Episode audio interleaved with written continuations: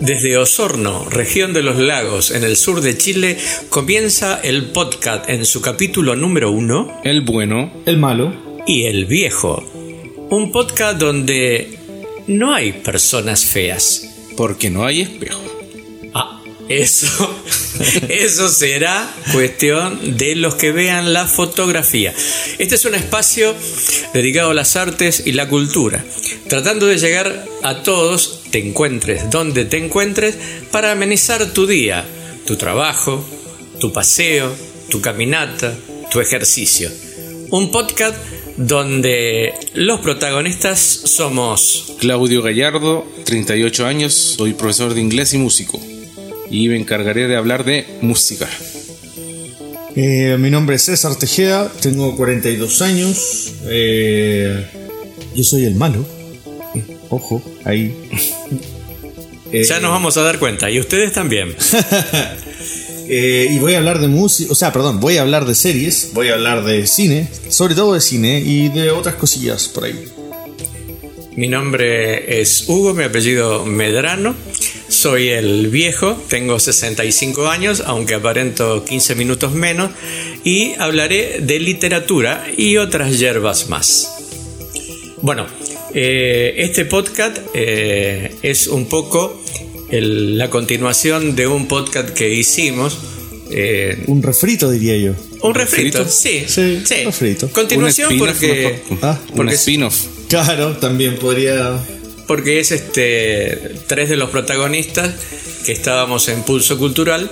Y bueno, y ahora decidimos seguir con este espacio buscando estar más cerca de cada uno de ustedes. La pandemia nos alejó un poco y no nos permite o no nos permitió hacer muchas actividades y ahora que estamos pasando del plan paso a paso a la fase 2, eh, nos, nos, decidimos a alargar este podcast en este capítulo número 1. Ustedes ¿Qué hicieron, por ejemplo, Claudio el Bueno durante la pandemia? Yo, eh, bueno, sentado cual Homero Simpson en el sillón mirando. Revisité muchas películas, eh, como músico grabé harto también, compuse harto, me dio el, espacio para hacer eso. Y bueno, eso sí, tengo que admitir que no, no conocí nada nuevo.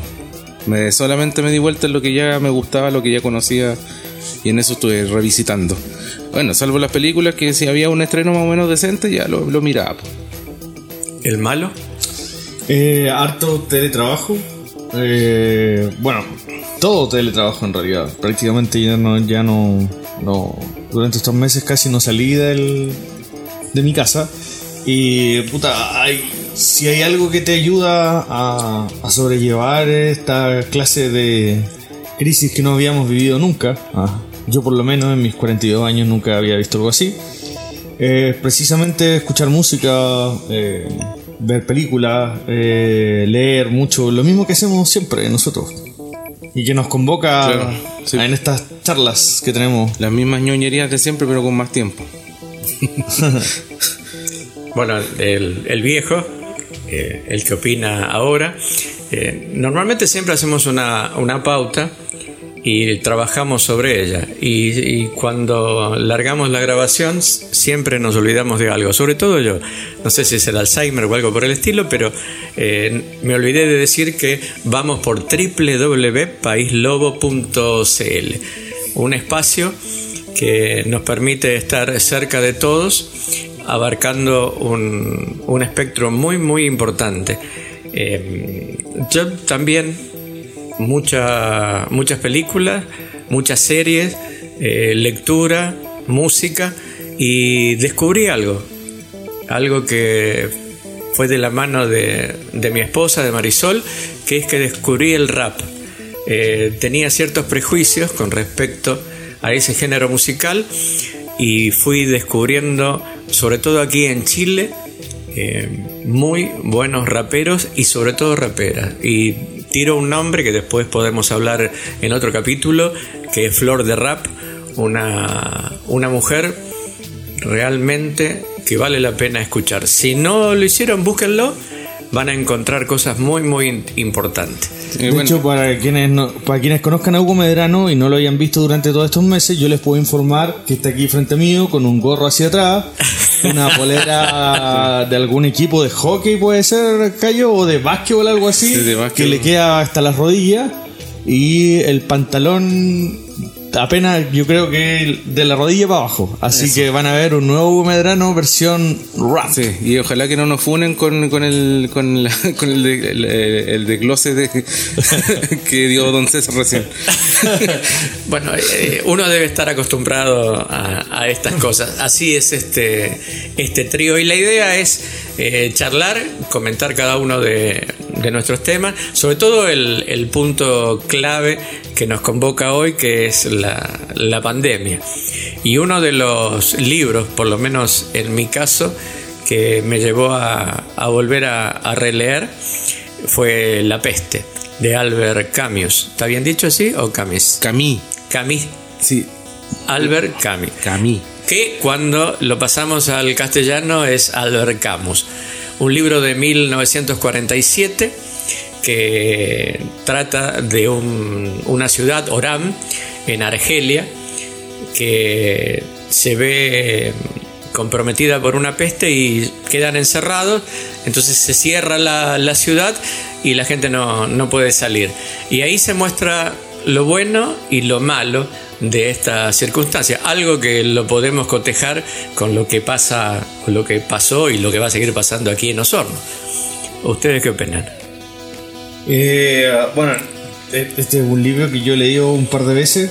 Eh, Albert Camus, o Camus, o Camus. Eh, es un escritor que durante harto tiempo me, me, llamó mucho la atención.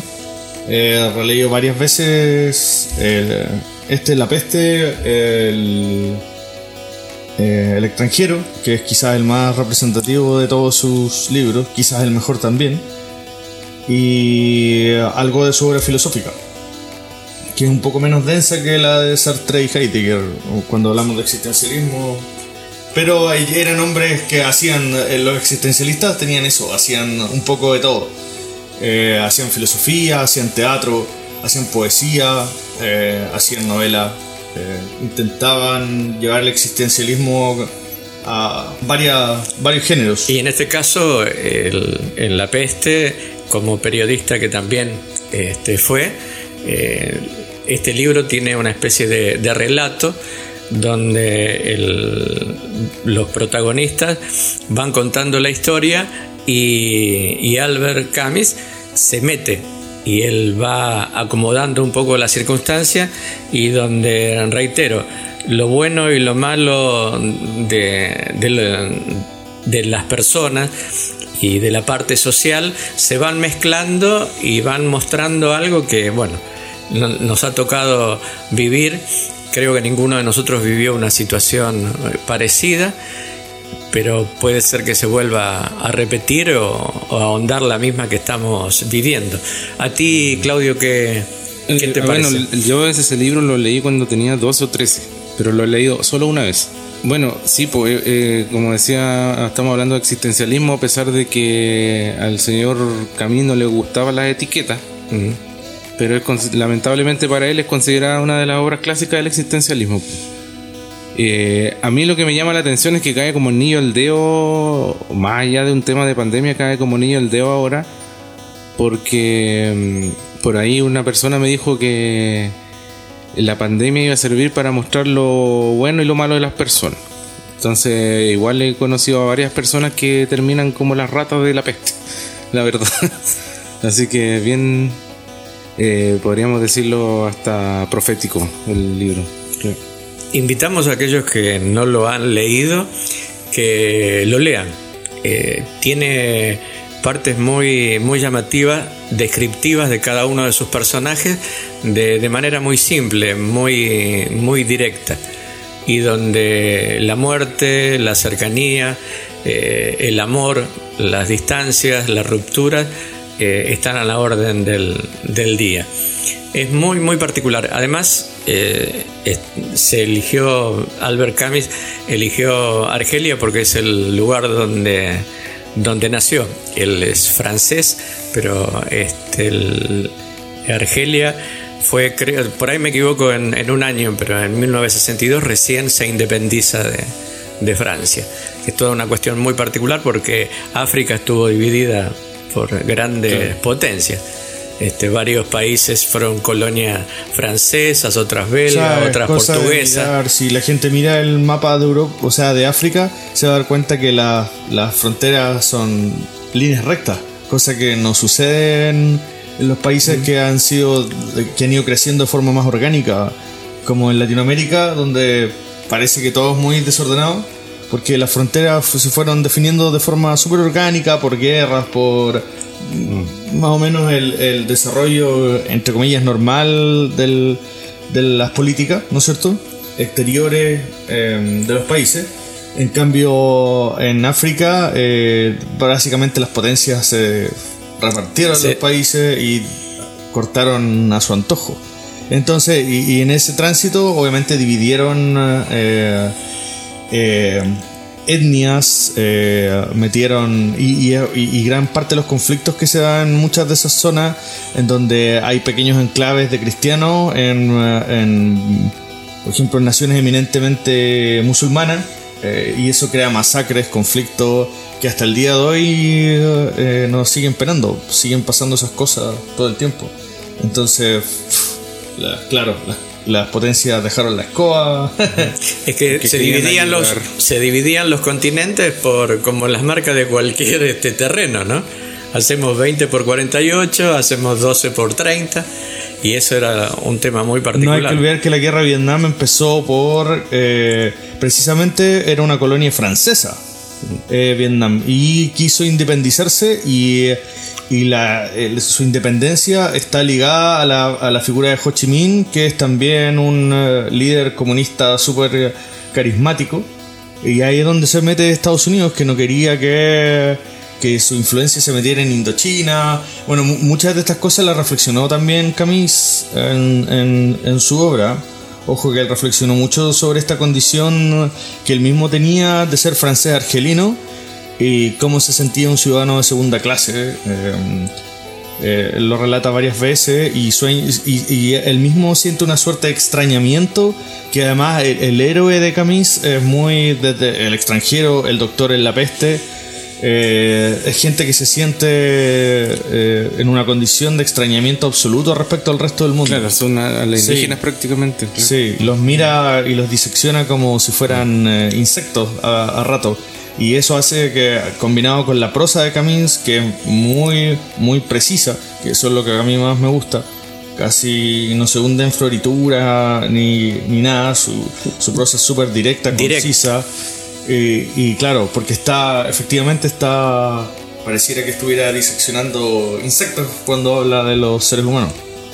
Y uno de los, de los temas que a mí, por ejemplo, me me gustó de, la peste es cuando habla de aquellas ciudades que son ribereñas, ¿no?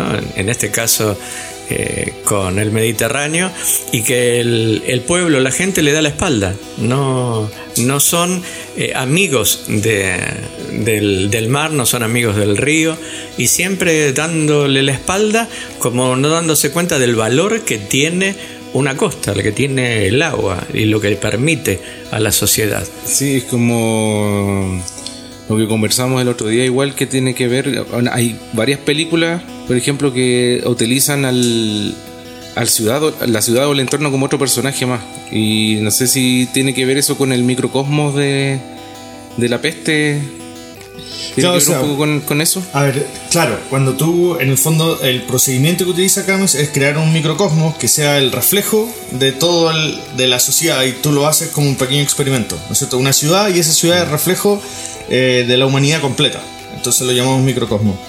Y, eh, y, de alguna forma ese procedimiento eh, funciona y se ha utilizado mucho en, en, el cine, en la literatura, como dices tú, Eh, y claro, eh, muchas veces como en el caso de, no sé, el Ulises de Joyce, eh, donde Dublín es otro personaje más. O en, la, en Patterson, ¿te acordáis de esa hermosa Sí. película? Eh, también ahí el- el- la ciudad es un personaje más mientras Adam Driver se Sí, po. conduce su, su autobús. O sea, la poesía, ¿te acordáis? La- Él la encuentra mientras conduce su... Claro.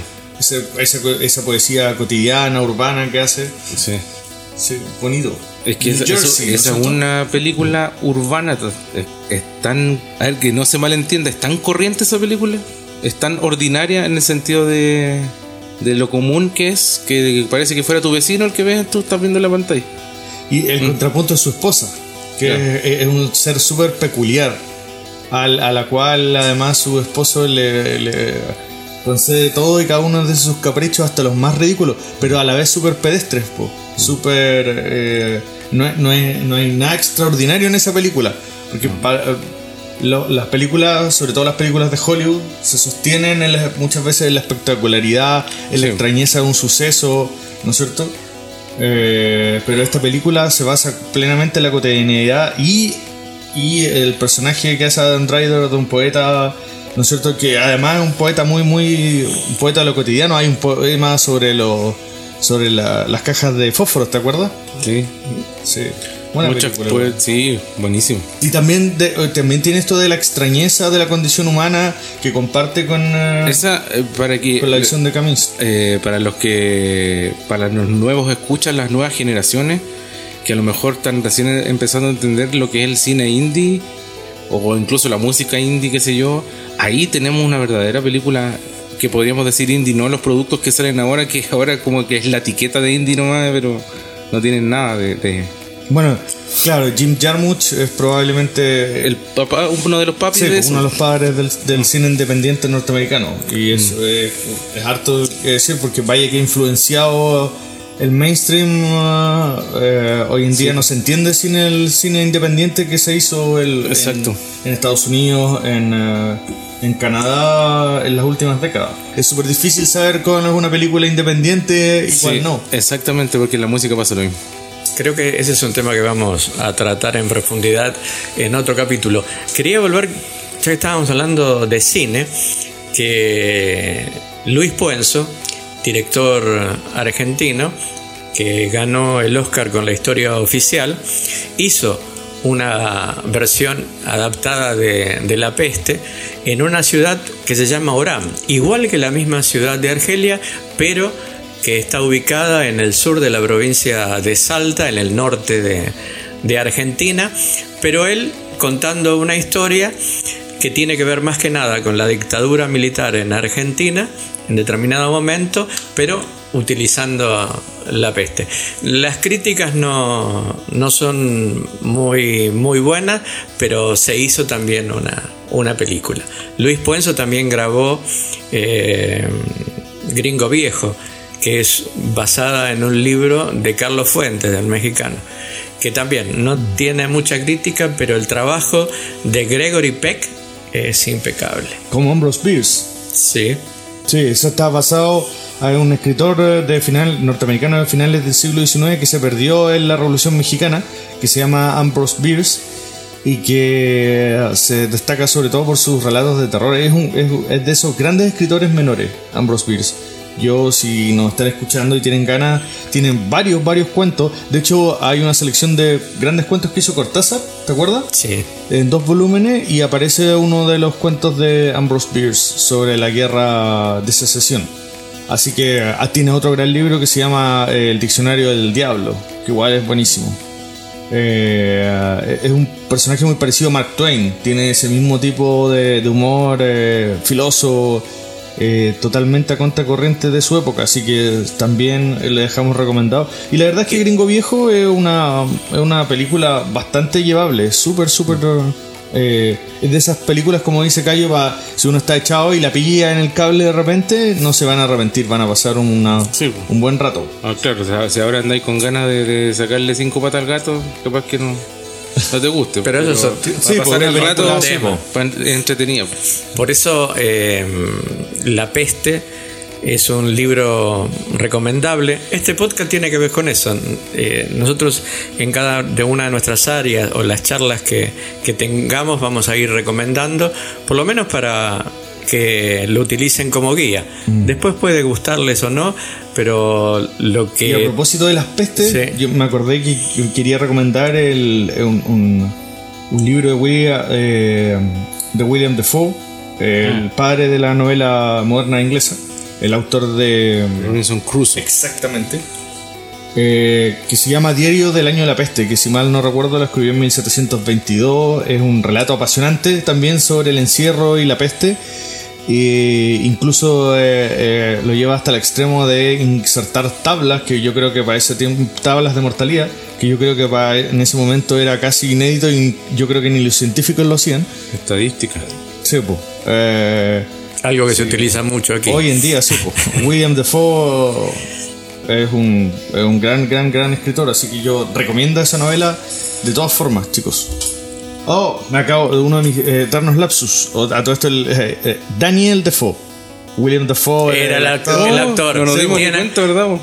Eh, disculpen por... La gente que me conoce sabe que yo tengo esos lapsus Yo estaba. raros. Y yo, Y- y de hecho, yo me- convencido. De forma. de hecho, me había extraña. concentrado en que no digas Crusoe, porque todos dicen Crusoe y se pronuncia Crusoe. Bueno, salvando el detalle, eh, creo que con la peste, por lo menos convidamos o invitamos a la gente a que pueda eh, leerlo y hasta ver. música. ¿Te Claro. Sí, aparte que un, un clásico siempre eh, es bueno recomendarlo y darse el tiempo de conocer un clásico en lo que sea es importante. Además que eh, a partir de la peste podemos darnos cuenta de nuestros actuales comportamientos y Mm. del comportamiento de aquellos que nos rodean. Exacto, y considerando los mismos patrones de comportamiento, a lo mejor podríamos cambiar el tema de, podríamos plantar, tener un hijo, plantar un árbol, pero a lo mejor leer un libro clásico, escuchar un disco clásico, También. no necesariamente escribirlo. Exacto. ¿Pasamos a la música? Pasemos a la música, Sí. ¿viste? Ah, bueno, es el turno del bueno. Sí, eh, tiene que ver justamente con las conversas que tuvimos previas a, a la grabación de este Las capítulo. reuniones de pauta. Esas reuniones de pauta. Eh, y claro, volviendo un poco atrás eh, con el tema de la pandemia, que, que escuchamos harto, que vimos harto, que leímos harto. Bueno, en cuanto a lo que es música, mi socio acá, don César Retejea, redescubrió El malo. o por fin conoció, entendió, Entendió. a Led Zeppelin. Entonces yo me quiero agarrar de eso para conversar ahora. Mm. Así que me gustaría que empieces tú. po. Sí, pues fueron, fueron muchos años. Yo, obviamente, como eh, amante del rock eh, eh, y, y una persona que lee harto sobre rock, probablemente me- les contaba yo que les podía recitar cuál la discografía de Led Zeppelin, eh, obviamente sus integrantes, lo básico. Eh, pero cada vez que escuchaba Led Zeppelin había algo en el sonido de Zeppelin que no me gustaba nada. Eh, eso, eso eh, no te lo pregunté nunca, pero lograste identificar que, después que lo entendiste, lograste identificar qué era lo que no te gustaba. Sí, hay, hay, hay- creo que es eh, eh, cierta cosa con el que tiene que ver con el sonido de la guitarra de Jimmy Page. Ya, pero No sé cuando si son está las distorsionada. cápsulas, sí, cuando está distorsionada. sí. Es que Sí. una, una Gibson común y corriente estándar de la época. Mm. No está. No sé, a lo mejor la forma de la que, que la producían, no sé, no sé. Pero había algo ahí que no me, no me terminaba de, de gustar, porque al final el- la música, como con las parejas, es un tema absolutamente de química. Una muchas veces le presentan, ay, esta, este hombre, esta mujer es eh, súper guapo, ¿cachai? Súper guapa y te va a encantar y resulta que a ti en general no te gusta porque hay cosas pequeñas, a lo- de repente eh, la forma en que la persona huele, la forma en que la persona habla, la- no sé, son pequeños detalles que hacen que no haya química. Claro. Y eso me pasa un poco con el Zeppelin y eso es lo que pasa de pronto con, con la música, a pesar de que Zeppelin es una gran banda. Y además está ese tema de que es tan, de su música es tan densa, como la de Soundgarden, conversábamos el otro día, que hay que tener igual eh, cierta disposición para escucharlo con detalle y, y finalmente logré, me metí a través del Led Zeppelin 4, que es además su mejor disco, Mm. casi unánimemente. Otro Sí, día hablan claro, del Physical Graffiti o el 2, pero esa es la trilogía esencial. Sí, eso como que se pelotean entre eso. Sí, Sí. efectivamente. Sí, pues bueno, hay que eh, contarles que eh, Led Zeppelin, después de que, eh, no precisamente la ruptura de los Yardbirds, pero sí Jimmy Page se fue de los Yardbirds, que era una banda de blues, donde compartió escenario con Jeff Beck y Eric Clapton, que son dos grandes. O sea, fueron los tres fueron guitarristas de Yardbirds, pero no coincidieron los tres nunca, creo. Entonces ahí es donde Jimmy Page adquiere su, su escuela del blues su escuela con la guitarra acústica, que yo, en lo personal, yo, yo lo prefiero tocando guitarra acústica que guitarra eléctrica. Con la guitarra eléctrica es demasiado sucio Jimmy Page, no tiene mucha técnica. Y eso se le, se, se le ha criticado siempre.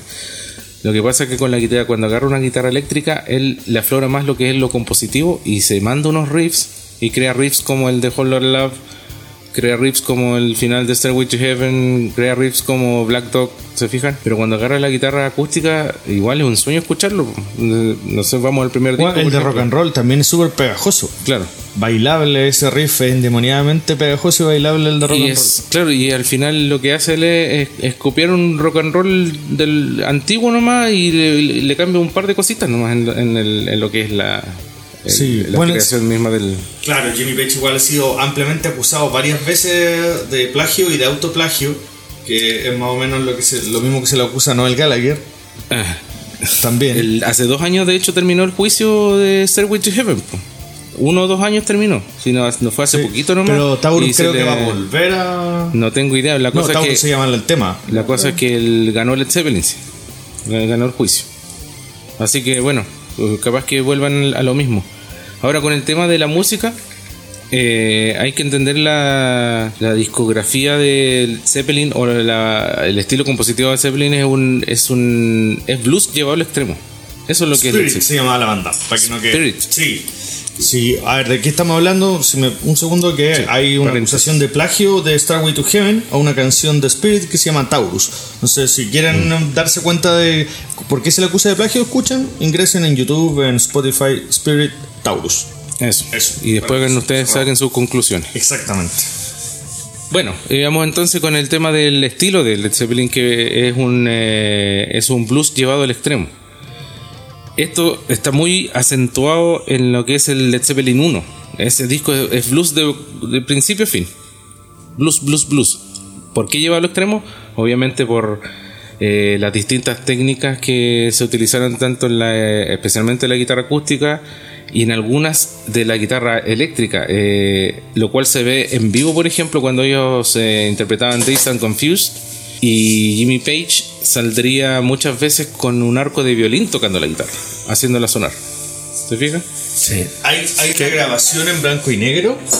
Eh, que es de la época, pues 68, 69. es, alucinante cómo Jimmy Page toma ese arco y lo. Sí. Claro, y en esa época es cuando ellos, por ejemplo, igual, hicieron muchas presentaciones en la BBC y no sé, pues temas de como te dicen Confused que duran 6 minutos, lo hacían durar 20, por ejemplo meta improvisación, que, es la base del blues también, porque en el blues tú tienes tres notas, tienes tres acordes principales y con eso te vas peloteando. Ahora, ¿qué pasa con el 2? El 2 hay una, hay una gran diferencia, siguen siendo blueseros, pero adhieren mucho en esta mezcla, adhieren mucho, me atrevería a decir un 70% de, de rock, más o menos más pesadito, y el 30% que resta sería blues.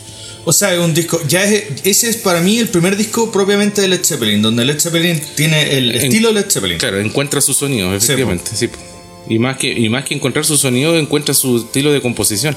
Más porque muchas de las bandas, cuando se encuentran a sí mismas, primero encuentran su sonido. En cambio, aquí con Led Zeppelin, lo que más se nota es el cambio de composición, más que de sonido. Eh, eso lo, obviamente después lo van adquiriendo después con el 4 porque eh, todos sabemos aquí que el, el, Led Zeppelin 3 es muy cargado lo acústico y por eso también... es un disco fallido. Sí, claro. O sea, por la crítica, por los fans, sobre todo por los fans fue bien resentido porque el lado, el lado rockero de Led Zeppelin había... Y bueno, y sentó escuela. Uno podría decir que Zeppelin y Black Sabbath son los padres de todo lo que se hizo después. Y obviamente los Beatles están ahí como como omnipresente en casi toda la producción del rock. De, nadie se puede eh, hacer un lado de la influencia de The Beatles, aunque ni, siquiera les guste, no se van a dar ni cuenta, porque todas las bandas que sí les gustan. Sí, no, y a pesar de que, claro, se dice que la primera El primer tema de heavy metal de la historia es Helter Skelter del álbum blanco de los Beatles. Me atre- Estuve leyendo el otro día unas cositas y me atrevería a decir que incluso puede ser Ticket to Ride, cuatro años antes. ¿Te fijas? Se puede decir que en este momento o siempre eh, podemos redescubrir la música al Sí, volver siempre- a escucharla después de un tiempo. al- por muy erudito que tú te creas de una banda, siempre hay algo que se te, se te Mm. puede escapar. Entonces, con Zeppelin, por ejemplo, después se volvieron, yo encuentro que con el 4 se volvieron a reinventar. Retomaron el sonido que dejaron en el 2, ¿no es cierto? Pero, eh, no sé, fueron iluminados, no sé, no sé qué les pasó, pero es que e- ese disco es, por ejemplo, no sobra ningún tema, están como todos perfectos los temas. Es una obra maestra Mm, sí. todo el, el- el largo andar de ese concepto que está un poco manoseado de obra maestra, pero Mm. el Led Zeppelin 4 lo es. Y el abuso de, de- de acústico, el abuso acústico, por ejemplo, del Zeppelin 3 está súper bien equilibrado en el 4 también. ¿Te fijas? O sea, tiene ¿Mejor trabajado? Rockeras, es que tiene, está bien balanceado. Hay Sí. grandes canciones rockeras, como Rock and Roll, por ejemplo, que hablamos, o Black Dog, que es la que abre el disco. Y tiene hermosas canciones acústicas como, bueno, Starway to Heaven. Battle of Evermore. Mm. Y ese es el lado, es el lado más folk. Eh, Ahí está el otro lado que viene de Bob Dylan y de cierto mundo en, en Estados Unidos que los jóvenes ingleses también lo supieron a- apropiarse. Porque ojo, que gran parte del mejor rock eh, se hizo en, en Inglaterra. Y lo que hicieron fue agarrar todas estas cosas, agarrar a Bob Dylan, agarrar el blues que no era de ellos y lo transformaron en otra cosa. Yo creo que el, el resultado del Led Zeppelin 4 también tiene mucho que ver con eh, el hecho de que ellos pudieron eh, reafirmar sus relaciones entre ellos. Ya eh, empezaron a confirmar uno en el otro, no solamente a delegar toda la pega a Jimmy Page y Robert Plant, Robert Plant, que es como el Lennon McCartney de Led Zeppelin, ¿te fijas? Sino que todo el resto, a pesar de que no estén en los créditos, igual empezaron a meter mano en los arreglos. Por ejemplo, John Paul Jones, el día de hoy, es un gran director de orquesta, no es solamente el bajista de, Led Zeppelin. En su tiempo, igual, durante Led Zeppelin también fue el organista de Led Zeppelin. Entonces es un tipo que tenía mucho talento escondido, pero como era piolita, era como el John Deacon de, de Led Zeppelin. Un tipo lleno de talento, pero para no armar atado, ya voy a dejar aquí, voy a, lo, lo justo, lo necesario nomás, si no me preguntan no importa. Claro, conversamos igual eso el otro día de cómo, eh, si bien los cuatro no eran grandes compositores, como en el caso de Queen que estás poniendo tú, pero sí todos eran muy creativos a la hora de usar su instrumento. O sea, Robert Plant, desde el punto de vista vocal, era extremadamente creativo. Mm. O sea, que Ese era su instrumento en el fondo. Y para qué hablar de, de John Bonham. Bonham. John. Bonham. Su, sí, pues, el John Bonham como baterista, eh, to- todavía hay una gran disputa en el mundo del rock por quién es el mejor baterista, Neil Peart de Rush o John Bonham de Led Zeppelin. Y es, es una gran disputa. En lo personal yo prefiero a Neil Peart, lo encuentro más completo. Pero John Bonham tenía una técnica que Neil Peart no tenía, que era la del la de trabajar con la muñeca y aún así hacer sonar la batería fuerte como que fueran hasta dos baterías al mismo tiempo incluso. El tipo tocaba con mucha técnica, John Bonham, con la técnica que debería tocar todo baterista en realidad. Y eso, esa técnica a ti te obliga porque tú eh, vas moviendo la muñeca, pero también vas haciendo que la, la, la baqueta vaya chocando con la palma de tu mano, entonces así tú vas haciendo redobles chiquititos. Por lo mismo, te obliga a tocar más despacio. Y John Bonham sonaba como dos bateristas a pesar de estar ocupando esa técnica. ¿Te fijas? Bueno, si alguien quiere apreciar esa técnica, eh, eh, aparte de ver una gran película, pueden ver Whiplash. Ah, muy bien. Ahí aparece perfectamente relatado Sí. el manejo de la técnica en la batería. Mm, así es. Sí. Claro, no, y más encima de pues, entonces, de hecho, eso es una técnica de de, de pues, el de agarrar las baquetas así, qué sé yo, buscarle la fuerza, el power, a pesar de que tengáis las manos así como dobladitas para tocar, pero le buscáis el power con de alguna forma. Eh, bueno, Jimmy Page ya hablamos con el tema de la guitarra, él es eh, muy bueno en la guitarra acústica, pero demasiado sucio en la guitarra eléctrica y el que no le guste, qué pena porque yo sé que voy a sacar ronchas diciendo esto.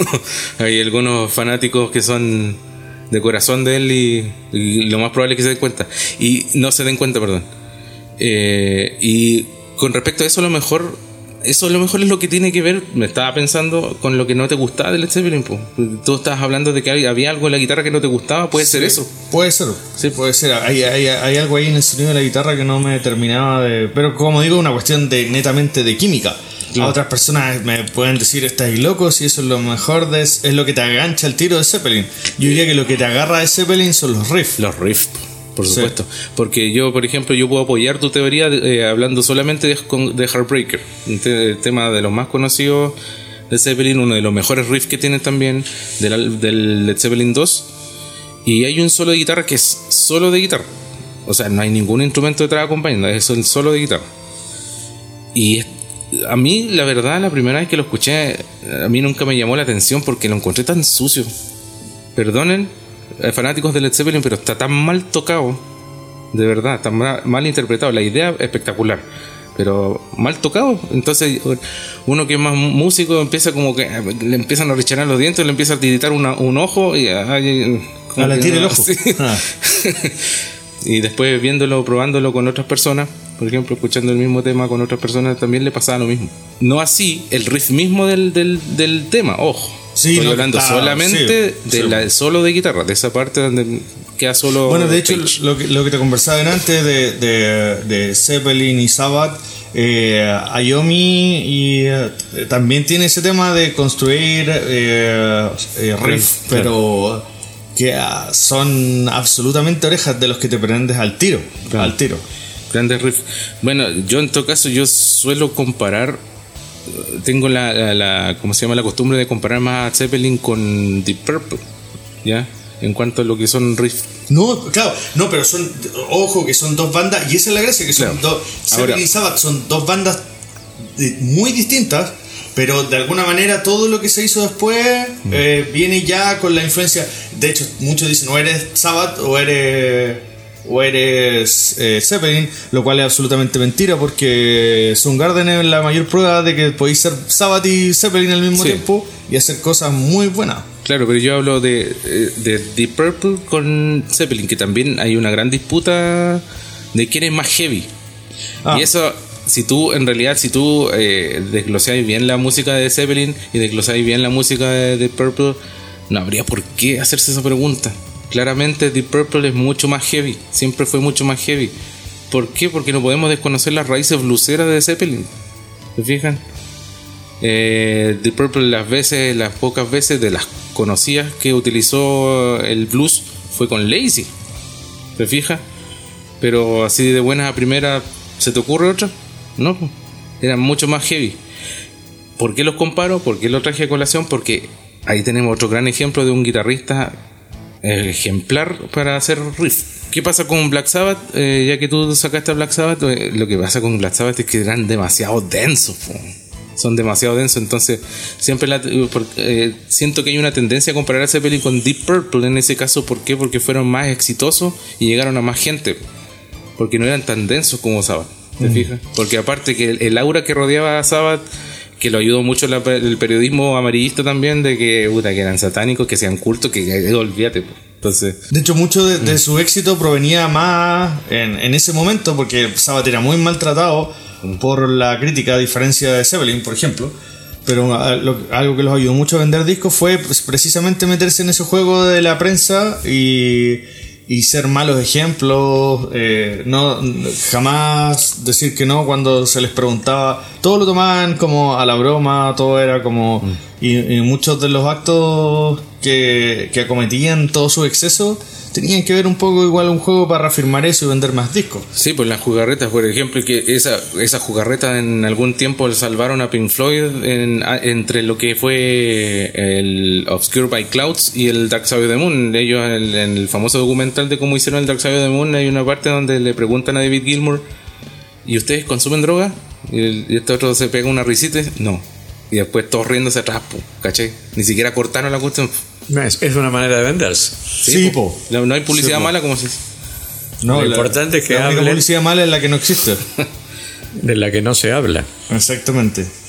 Así que... Hay, quería recordar, eh, sobre todo para los que orillan mi, mi edad, que Que no son muchos, ¿eh? sobrevivientes. eh, que en las discotecas se, se esperaban temas de Led Zeppelin. Se esperaban para, para bailar, se esperaban para acercarse, para compartir. Eran momentos clave. Estamos hablando de, de, de principios de la década de 70. Y hoy día se espera Maluma. se espera. Despacito. Sí, pues. ¿A qué hora vaya a tocar, tocar despacito? ¿O cuándo vaya a tocar el tema de Maluma hoy? hoy? Sí, pero no, no, pequemos, no pequemos de viejos, dijo. Sí, de boomers. Ah. Sí, es que me estaba acordando igual que el, el- por ahí por el 2000, el cambio del milenio, no se esperaba a Led Zeppelin, no se esperaba a Maluma, se esperaba el tema lento también. Que volvieran los lentos. Porque era No, tu y el- última oportunidad. Y cuando era. Y, y, se- y en las fiestas de casa, de repente habían. Uno hacía. que era más rockero. eh, tocaba temas como. Sí, esos, po. Sí, pues ahí sí, sí, el que te conocía. All of My Love. o. O, o Star- el mismo Starway to Heaven. Ese- los ponías ese era un- que iban ese era el fiesta, tema clave. Si se hacían en casa. Entonces uno que era un poquito más rockerito. Sí, po. eh, de repente tenía eso, pero obviamente igual tenía que escuchar Technotronic antes y todo eso. Aunque enganchar, un pues. Sí, porque no es, no es una fiesta de Winnie's, po. Entonces, para que, para que lleguen las chicas, igual, claro, tenías que colocar eh, eh, Lo que estaba- lo que está en boca, po. Sí, Claro, po. sí, po. Que ahora uno lo escucha con cierta nostalgia. Sí. Pero todavía eh, ahí en mis listas de Spotify tengo ahí unos temas de, de Snap, de Technotronic. Ah, sí, pues no, yo tengo los New Kids on the Block. Sí. Ah, claro, ahora igual el- los New Kids tienen, eh, ah, si bien eh, no son de- ni por lejos, de hecho una quizás una de las peores bandas boy band a lo mejor, sí, probablemente. pero pero claro, tenían los mejores compositores que el dinero puede pagar y Mm. eso claro hace que tengan canciones fenomenales. Es que el trabajo de producción es impresionante en los Sí, New Kids Block, sí. ¿Y A lo mejor si la, claro, a lo mejor si las hubieran cantado los Backstreet Boys, otra cosa hubiera habido. Bueno, por lo menos lo hubiesen podido cantar. pero- Eh, pero sí, pues, tiene grandes canciones de New Kids Sí. pero de nuevo es porque tienen to- los mejores compositores que el dinero puede pagar. Sí, y los productores también. Y los, claro, y los mejores productores. Sí, en este es caso de- esencial hoy. de- O sea, para cual- es parte fundamental de la música. Algunas El- personas desprecian a. eh, porque creen que, que, eh, cuando tú no haces tus propias canciones, en el fondo, o, o le ven poco mérito, y, a- a- y- y son gente que estudió años en el conservatorio y, necesita es vivir que- como todo y hacen canciones pop pa- porque que para lo- ellos lo que- sencillo Es que lo que hay que, No, lo que, hay que entender éxito. para, para no eh, para hacerle un poco de justicia a lo que es la producción a los productores, porque hay muchos músicos también que dicen, no, yo compongo mis propios temas, no voy a dejar que nadie me los toque. ¿Cachai? Y la pega del productor es justamente embellecer lo que tú tenís, po, en, en- mejorarlo Y potenciarlo. ¿sí? Pues, claro, y potenciarlo para que venda, porque después de todo no está ahí por dulcecitos ahí entregando tu música. po. Claro y no y tú tienes que aprender a escuchar pues Sí. a escuchar. Porque además, y, y ir pasando el tema lentamente al tema del cine, es como en una película, po. ¿Cachai? Tiene. No es solamente. No es solo el, el director, el guionista. Eh, el director de fotografía y el compositor, uno diría que esos son los cuatro. Claro. que ten- Tienes al 5 en el fútbol, el 10, el 9 y el arquero, la columna vertebral del equipo son esos cuatro, pero hay cuántos otros eh, técnicos de primer nivel que si tú los contratas, las películas de Spielberg, por ejemplo. Y es una, una, una línea muy delgada porque resulta que también si tú te autoproduces, por ejemplo, es súper fácil caer en lo que es el exceso. ¿Te fijas? El exceso de la sobreproducción también es súper eh, peligrosa. Y de hecho hasta los Beatles pecaron de la sobreproducción. La diferencia es que como nadie lo había hecho antes, era como uno- algo nuevo. Y por eso pasaron a hacer obras maestras. Pero Sgt. Pepper nomás es una sobreproducción impresionante. Mm. O sea, ellos sentaron las bases de la banda de estudio. Claro, exactamente. de no- trabajar en estudio y listo. Sería, No eran ningunos virtuosos, pero varios, Bowie, varios de la gente, de otros grandes músicos con los que trabajaron, decían, por ejemplo, que John Lennon tocando la guitarra parecía un metrónomo. ¿Cachai? O sea, era. eh, En los tiempos, el weón era. Tic tac, tic tac, tic tac. No podía tocar. Tenía esas cosas. Mm. No podía tocar con clic. ¿Eso dices tú? ¿No podía seguir un micrófono? O sea, un metrónomo o. No, no, No, era eso. mismo, él Era era, un metrónomo, sí, él marcaba los tiempos de todo lo que hacía, mejoraba todo lo que escuchaba, porque hizo, acuérdate que hizo temas con Bowie, por ejemplo, y, y las aportaciones que hacía eran geniales sin ser él eh, un- un- ni siquiera se acercaba a ser un tipo excelso tocando la guitarra o cualquier otro instrumento. Mm, Sí, sí, Pero era un músico nato. sí, sí. Mm. Así es. Bueno, en cine que Ahora le toca el malo. es tu, tu oportunidad. Eh, no, todos conversamos sobre Sí. todo aquí. Eh, le- les traje en- durante la pandemia, eh, revisité una, varias películas, pero entre las que me llamaron la atención y ya la he visto dos veces durante esta pandemia es Rescatando al Soldado Ryan de Steven Spielberg. Eh, una de las mejores películas bélicas de la historia del cine y una de las mejores películas de los 90. Y vamos a empezar con esa anécdota que el año 98 además compitió en el Oscar con otra gran película bélica y también una de las mejores películas de los 90. Pero a mí, de señor- hecho, me gusta más que Soldado Ryan. del señor Terrence Malick. Sí. Eh, la línea roja. A mí me gusta más Terrence Malick como director. Ya. Sí, pero, o sea, muy por arriba de Spielberg, pero eh, me gusta más Rescatando al Soldado Ryan. Ya. Sí, es que el, bueno, vamos, ahí vamos a ir conversando el, el- el- Sí. esos primeros 25 minutos que son de puta madre, Sí. diría un, un español. Y termina ese año 98, termina ganando Shakespeare in Love, Sí. el, el Oscar a la mejor película y deja atrás a la delgada línea roja y, y salvando al soldado Ryan. De hecho, podríamos hacer un capítulo exclusivo sobre los grandes Sí, macanas con- del... Los grandes condoros del Sí, Oscar. y Sí, solo del Oscar al- al- a la mejor película, ojo. Sí. ah. porque ese año Spielberg ganó el director. pues. Sí, Sí, y con justa razón. Y era su segundo Oscar también. Porque. Schindler también había ganado. el- sí, del 93. Sí. Sí. 90 y sí. Tirando Sí. para de hecho, 94, lo mejor 93 de, para mí, eh, humildemente, lo mejor de Spielberg está en la década de los 90.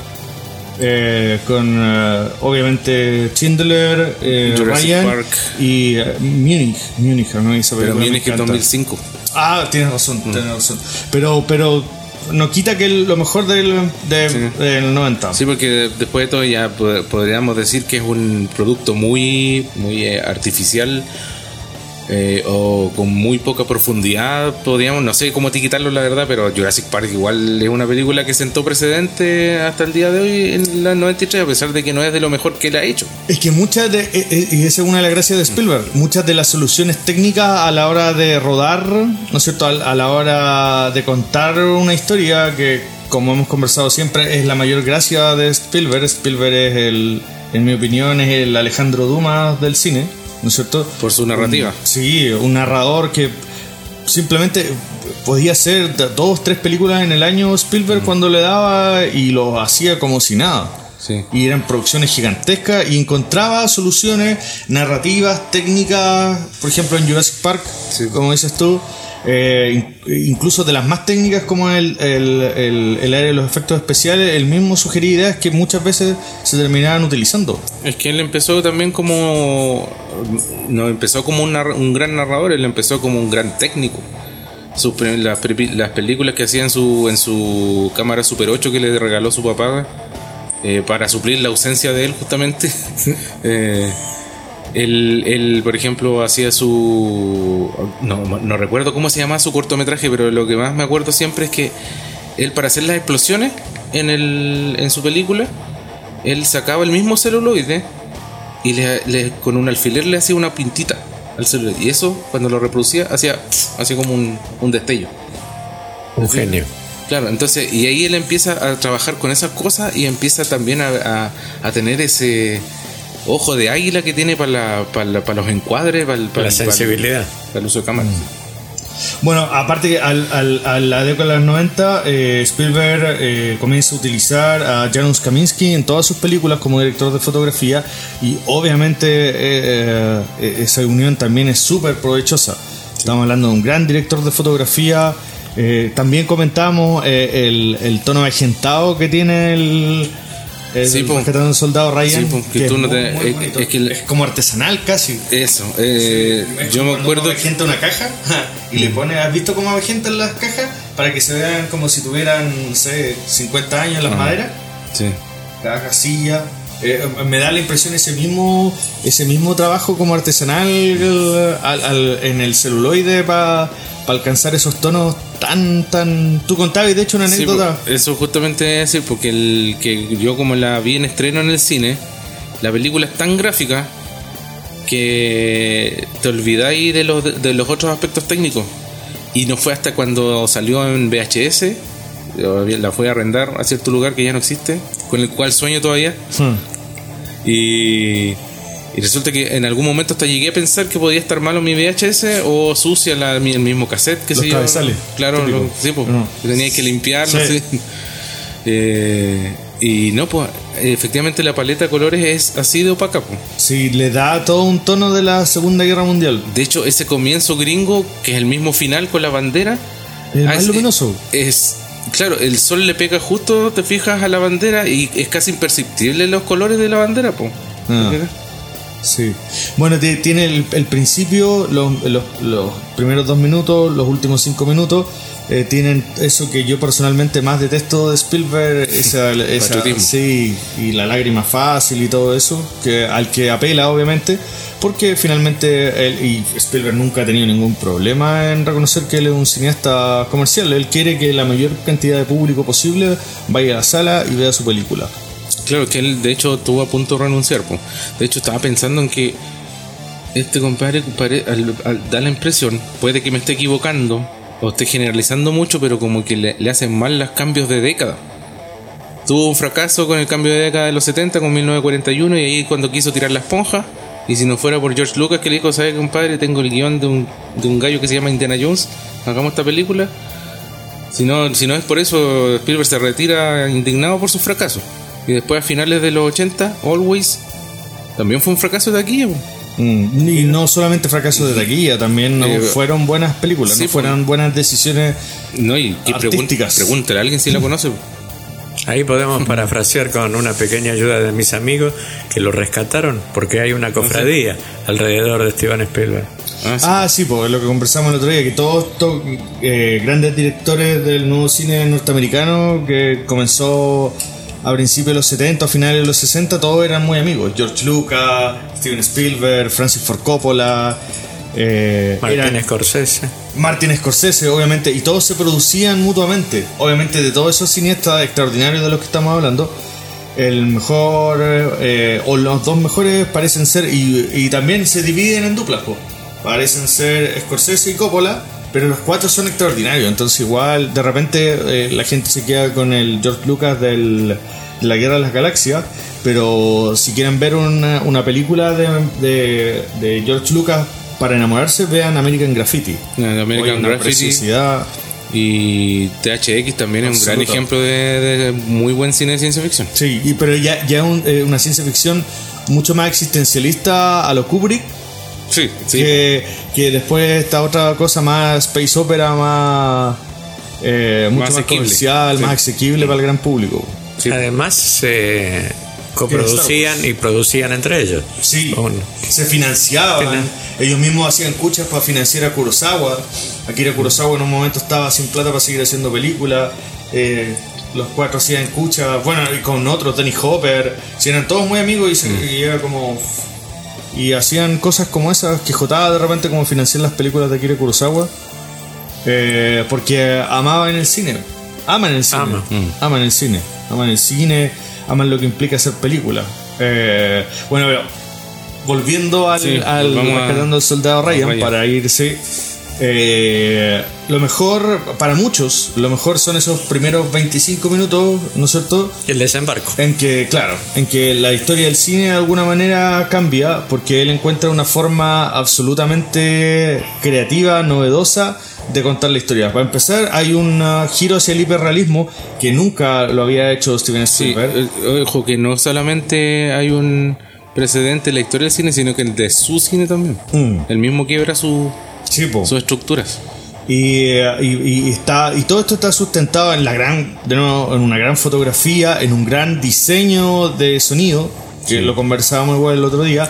Las balas uno puede sentir el, el- ya no es el pium de los western pium pium pium. No este es un pum fuá, y uno siente como. Sí, seco el- nomás, Como sí, se sí. introduce, es como. Y rompe los huesos y sale por la carne. eh, entonces. Lo- los silencios, pues hay muchos silencios en esa misma escena que, que es tan gráfica y mucho silencio. Sí, También de hecho ese, esos silencios están inspirados en una, en una película de Kurosawa que se llama Ran, que no sé si ustedes la Sí. han visto. Sí, que justo en la, en la- esa película está dividida por una batalla que en la mitad del metraje y en su punto culmine lo único que se es silencio. Eh, es hermosa. Yo a los que no han visto Ran de Kurosawa eh, es, una de las po- pocas es películas. poético. Sí, sí, igual es muy violenta. Igual es muy violenta y tiene una paleta de colores exquisito. Así que para los que no han visto, que es además uno de los eh, de directores favoritos de, de Spielberg, porque si no es el director favorito, Akira Kurosawa. Eh, y como dice, bien dice Cayo, todo el diseño de sonido, hasta incluso en, su- en los silencios, es un gran, gran apoyo para esos primeros 25 minutos de película que son Que- memorable. Que- hay que- Memorable, Hay que, memorable. decir lo que nos. O sea, los que habíamos visto a Spielberg, Tupido Parejo está ahí. Eh, esos 25 minutos no tendrían que haber ido ahí, po. porque eh, Steven Spielberg siempre se toma, en sus películas se toma entre 30 y 40 minutos para eh, dorarte la píldora, digamos, presentándote los personajes, viendo su psicología un poco, que lo logres entender.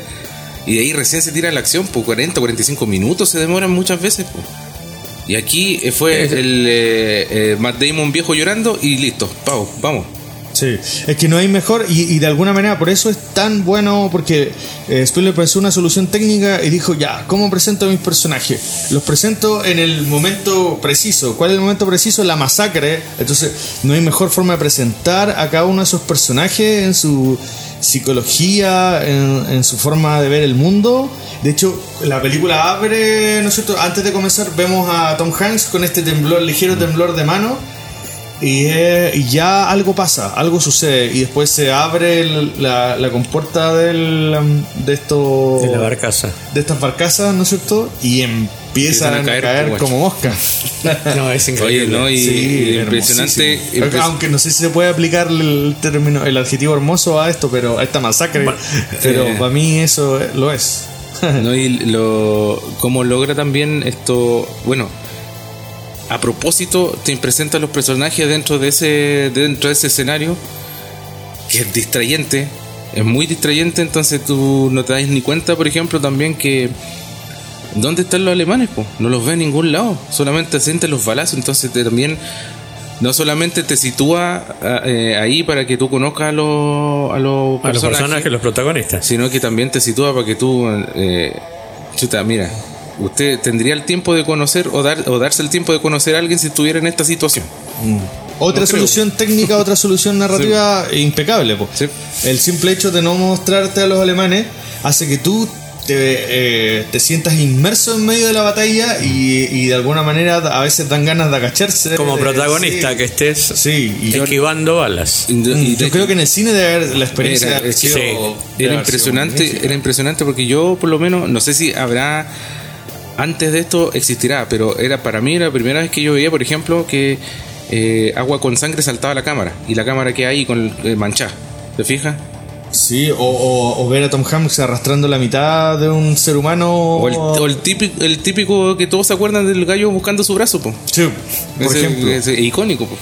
Sí, po. No, son. eh, realmente- y, y realmente memorable. Y es lo que tú hablas cuando se dice, muchas veces se acusa de violencia gratuita a las películas, eh, y aquí es precisamente todo lo contrario. Es la más brutal de las violencias, pero no tiene absolutamente nada de gratuita. Está todo claro. Es que por eso lo hace un gran narrador a Sí. No le sobra ni le falta guerra. nada. Y, y no, y la, la lucha por la vida, sobre todo en esa película, en esa pelea a cuchillo, ¿se Oh, acuerdan? sí. Al final. Es que hay varias escenas que. Es, es asfixiante, es absolutamente. Uno quiere y, y uno siempre cree que va a entrar, ¿no es cierto?, el cabrito a salvar y no lo hace. Sí, po. Se queda en la Ahí escalera. esperando, esperando, esperando, Oye, y no, y la otra parte que también es. Igual la- ahora que soy padre, incluso la encuentro como hasta sutilmente violenta también. Pero también es muy triste esa parte cuando lo único que vemos es como se desmaya la mamá cuando ve llegar a los, a los patrones Ah, a avisarle ya. que habían muerto Ya, los, ya. los tres. Ese, por ejemplo, es que aquí hay- es todo maestría, porque ese plano está sacado de Ford, de John Ford, de una película de, que se llama eh, The Searchers. Eh, más corazón que odio. Lo... The Searchers. ¿Ah? The Searchers. Sí. Más corazón que odio o Centauros del Desierto también se tradujo por estos lados. Eh, no, eh, eh, ahí está todo John Ford, que también es uno de los grandes directores de la historia y también uno de los directores favoritos de, bueno, de casi cualquier.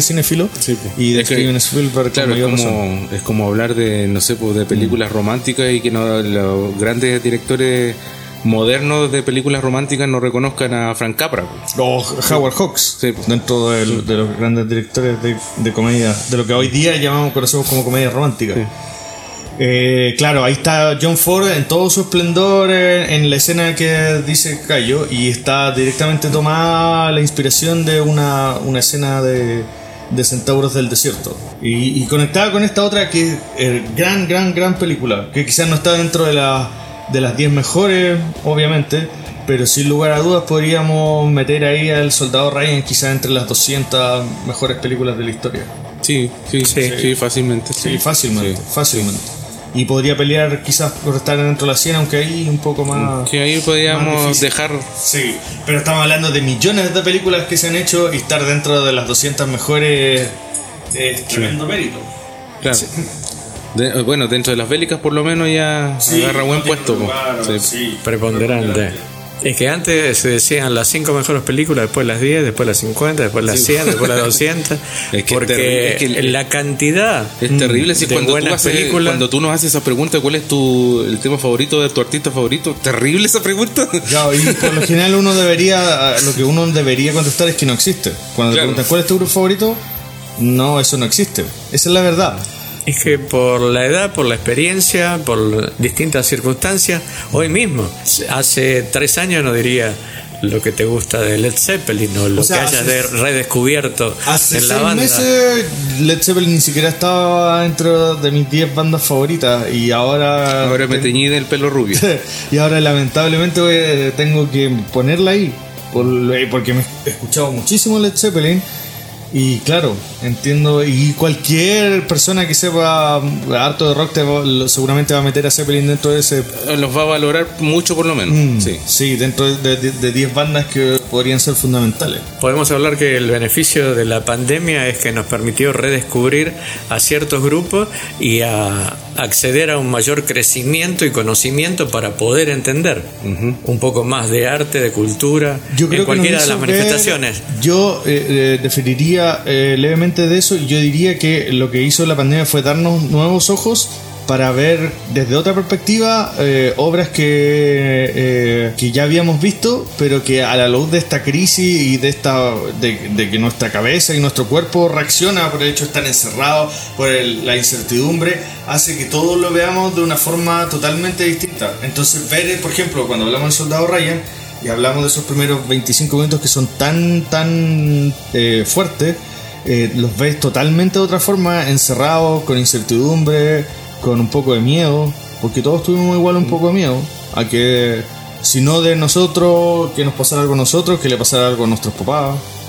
El punto es que seguimos en pandemia, debemos seguir eh, cuidándonos, eh, no, no dejar de vacunarnos. eh, yo a partir de eso, la semana pasada me vacuné por ser adulto mayor y el 24 de marzo tengo mi segunda este, dosis de la Sinovac y hay que vacunarse, no, no tenemos la alternativa.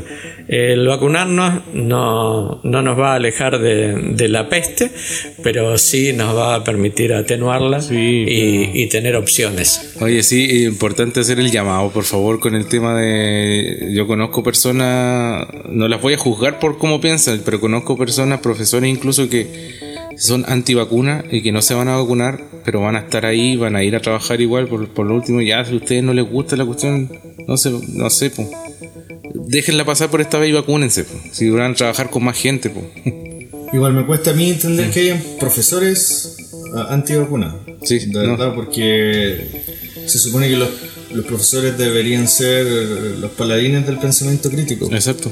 Y no hay que no hay que ser ningún genio ni saber tanto de historia para darse cuenta que eh, eh, la expectativa de vida a partir del siglo XX se ha aumentado de forma dramática y está asociada precisamente a cosas como la vacunación masiva y el uso de antibióticos.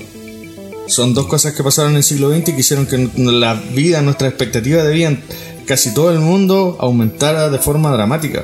Una vacuna lo que hace es despertar nuestra inmunidad, nuestra manera de defendernos. Es la posibilidad de, vivir más, de vivir eh, mejor. Eh, las vacunas no, exactamente, las vacunas lo único que hacen, no hacen otra cosa que estimular la producción de anticuerpos. nada pues, más. Pues, nada eso más. Es... Eso es todo lo que es una vacuna. No es nada más que eso. El cuerpo reacciona ante la vacuna. Así es. bueno, por favor. así vamos llegando al final de este podcast, del capítulo número uno de El bueno, el malo y el viejo, que se transmite por www.paislobo.cl. La idea es seguir en contacto con ustedes en cada momento que tengan libre o que quieran escuchar algo distinto. Eh, piensen que este podcast lo deben escuchar con un papelito, con un, con un lápiz para anotar ciertos datos, ciertas cosas que, que proponemos, que mm, les sugerimos para que puedan volver a ver una película, una serie, leer un libro, escuchar una canción, un grupo musical y estar más cerca de estar, sentirse mejor, porque la música, un libro, una serie o una película lo que nos hace es sentirnos, hacernos sentir mejor. Y esa es la idea de este Por lo tanto, la tarea de hoy es escuchar Led Zeppelin, leer La Peste y mirar al Soldado Ryan. Ojalá le alcance el tiempo para todo. Por ejemplo, tienen unos días. Sí, Netflix, ojo, el Rescatando el Soldado Ryan está en Netflix, eh, Spotify y eh, encuentran el Led Zeppelin 4, el cual yo les recomiendo largamente. O lo descargan por ahí nomás a un clic. También, pero es más fácil hoy en día escucharlo en Spotify, incluso la versión eh, que no es pagada. Ah, sí, ah, la, Open, Open Spotify. Puede, ah, computador ahí sí, en orden, ahí sí. no en forma aleatoria. Recuerden que también este podcast este por www.paislobo.cl también lo pueden escuchar por eh, Spotify. Bueno, voy a enviar un pequeño saludo a mi hija Araceli que vive en Santa Fe y a mi esposa Marisol un beso grandote. César, saludos. Sí, a Estelita y a Ivonne, que me van a estar escuchando seguramente. Seguramente. Y yo aquí, eh, a mi hija que la estoy viendo cómo anda jugando ahí, ya que estamos grabando desde la, desde la casa del bueno. Que nos prestó el espacio para poder llegar a ustedes. Y así nos despedimos hasta el próximo capítulo. Chau, chau, chau. chau.